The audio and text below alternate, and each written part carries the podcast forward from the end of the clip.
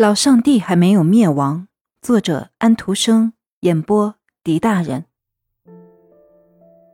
这是一个礼拜天的早晨，射进房间里的阳光温暖明朗，柔和的新鲜空气从敞开的窗子流进来。在外面，在上帝的蓝天下，田野和草原上都长满了植物，开满了花朵，所有的小鸟都在这里欢快地唱着歌。外面是一片高兴和愉快的景象，但屋子里却充满了愁苦和悲哀。甚至那位平时总是兴高采烈的主妇，这一天也坐在早餐桌旁，显得愁眉不展。最后，她站起来，一口饭也没吃，擦干眼泪，向门口走去。从表面上看来，上天似乎对这个屋子降下了灾难。国内的生活程度很高，粮食的供应又不足，捐税在不断的加重，屋子里的财资在一年一年的减少，最后这里什么东西都没有了，只剩下穷困和悲哀。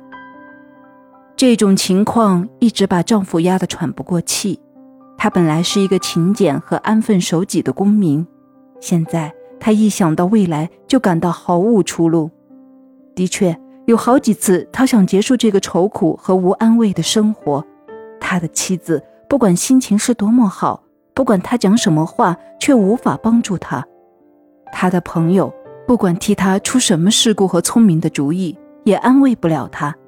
相反，他倒因此变得沉默和悲哀起来。因此，不难理解，他的可怜的妻子最后也不得不失去了勇气。不过，他的悲哀却具有完全不同的性质。我们马上就可以知道，当丈夫看到自己的妻子变得悲哀起来，而且还想离开这间屋子的时候，他就把她拉回来，说：“你究竟有什么不乐意的事情？在你没有讲清楚以前，我不能让你出去。”妻子沉默了一会儿，深深地叹了一口气，然后说：“哎，亲爱的。”昨天夜里，我做了一个梦，我梦见老上帝死掉了，所有的天使都陪他走进了坟墓。你，你怎么想得出，而且相信这样荒唐的事情呢？你还不知道上帝是永远不会死的吗？这个善良的妻子的脸上露出了快乐的光芒，她热情地握着丈夫的双手，大声说：“那么，老上帝还活着？”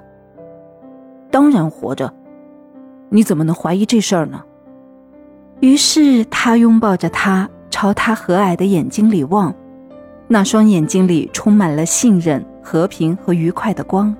他说：“不过，亲爱的，假如老上帝还活着，那么我们为什么不相信他，不依赖他呢？他数过我们头上的每一根头发，如果我们掉落一根，他是没有不知道的。”他叫田野上长出百合花，他让麻雀有食物吃，让乌鸦有东西抓。听完这番话以后，丈夫似乎觉得蒙着他的眼睛的那层云翳现在揭开了，束着他的心的那根绳子也被松开了。好久以来，他第一次笑了。他感到他的虔诚的、亲爱的妻子对他所用的这个聪明的计策，这个办法。使他恢复了他所失去的对上帝的信心，使他重新有了依靠。射进这间房子的阳光，现在更和蔼地照在这对善良的人的脸上，熏风更凉爽地拂着他们面颊上的笑容，小鸟更高声地唱出对上帝的感谢之歌。